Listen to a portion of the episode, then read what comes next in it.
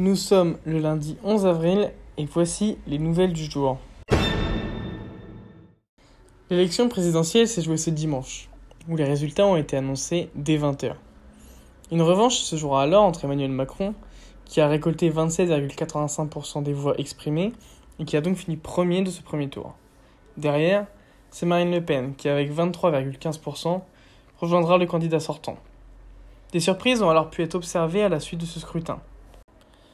D'abord, la bonne surprise a été du côté des Insoumis, où Jean-Luc Mélenchon, qui a pu compter sur un soutien tardif mais massif des jeunes, a obtenu un score final de 21,95%, n'étant alors jamais aussi proche du second tour. D'un autre côté, Eric Zemmour et Valérie Pécresse se sont fait surprendre vis-à-vis -vis de ce qui a été annoncé par les sondages.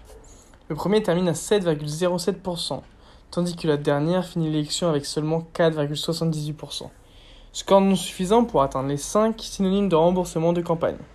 Elle a d'ailleurs annoncé être en dette de 5 millions d'euros personnellement, tandis que le Parti des Républicains, lui, a ajouté 7 millions d'euros à sa dette suite à cette campagne.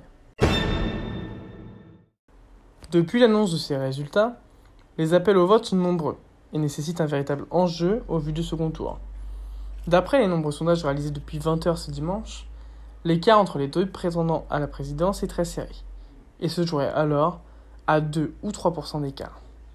Alors, les candidats perdants du premier tour ont pu déclarer leurs intentions de vote, avec plus ou moins de clarté. Tout d'abord, Éric Zemmour a exprimé son soutien à Marine Le Pen, tandis que Fabien Roussel ou Valérie Pécresse, par exemple, ont invité leurs électeurs à voter Emmanuel Macron. L'enjeu est alors de récupérer pour les candidats les presque 22% d'électeurs de Jean-Luc Mélenchon, qui a lui-même déclaré qu'il ne fallait pas mettre de bulletin Marine Le Pen dans l'urne. Emmanuel Macron souhaite donc tendre la main à tous ceux qui veulent travailler pour la France, alors que Marine Le Pen appelle tous ceux qui n'ont pas voté Emmanuel Macron à la rejoindre.